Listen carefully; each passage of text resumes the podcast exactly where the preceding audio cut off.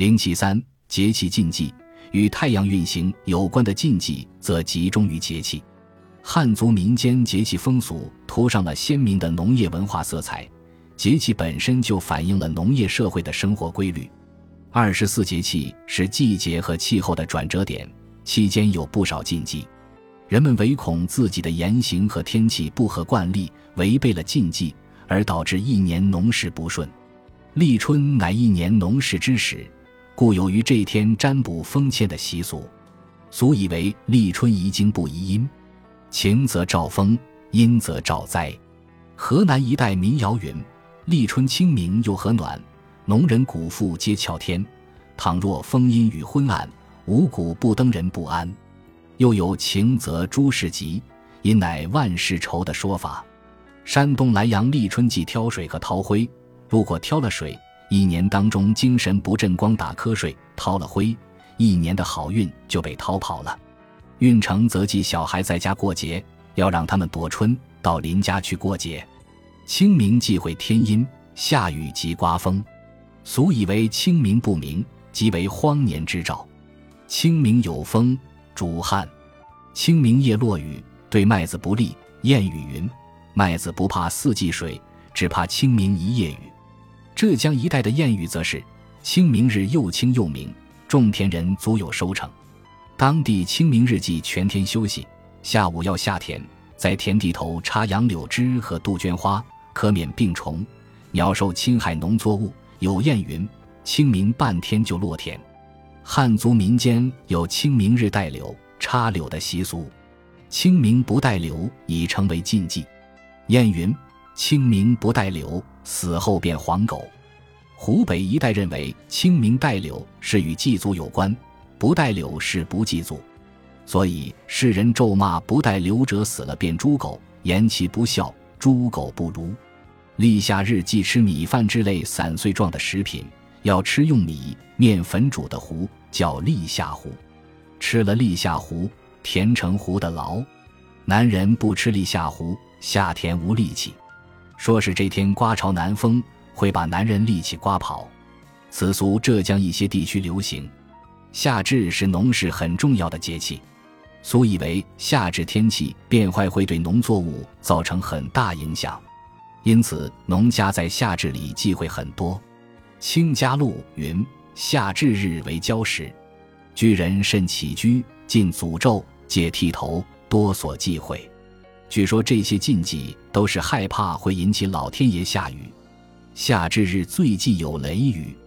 俗谚云：“夏至有雷，六月旱；夏至逢雨，三伏热。”立秋这天，有的地方视为大节，在云南宣威农家，禁人在田间行走。否则秋收不佳，并要请人在红纸条上写出“今日立秋，百病俱休”八字贴于壁上。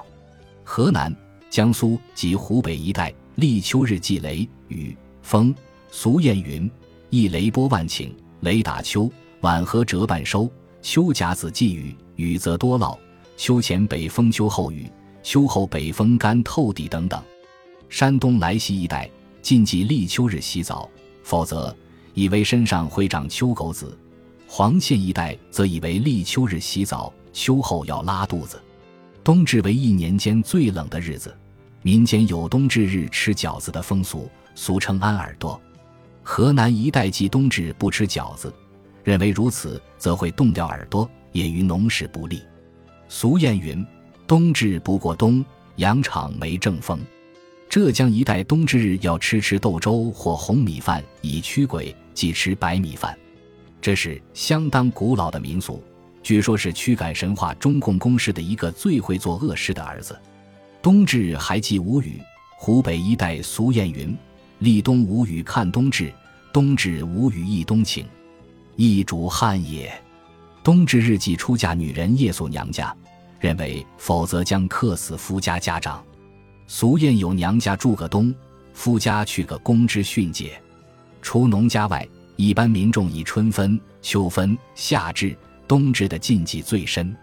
春分、秋分昼夜长短相同，古人称为日夜分；夏至白天最长，古人称为日长至；冬至天最短，称为日短至。这几个节气，古人特别重视，要举行一系列祭祀，同时也规定了许多日常禁忌。《礼记·月令》对此有详细的记载：春分这一天，白天和黑夜相等，开始打雷。春分前三天，天子命人摇动木铎，警告天下万民要打雷了。房事不检点的，生下孩子肢体不全，全家遭祸。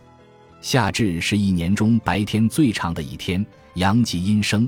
阴气和阳气互相斗争，正是万物生死的分界。白虎通说：“至日所以休兵不兴事，夏至日闭关商旅不行。因为夏至阳盛，所以无烧灰，无举大火。仲冬之月，白天最短，阴极阳生，二气互相消长，万物生机开始萌动。这时君子要斋戒，居处要闭藏眼身，安神养气。”摒弃声色娱乐，禁绝嗜好欲望，稳定身心，不忘生事，静待阴阳的消长。二分二至，在古人看来全是特殊的日子。在这四个日子里，要去声色，禁嗜欲，严禁夫妻同房。《素女经》也说：“冬夏日至之子生，害父母。”在这些神圣的时刻，发生性行为是对上天的亵渎，必遭天谴，所以要坚决禁止。以上这些处于时序关节点上的禁忌，把非常时间与正常时间区别开来。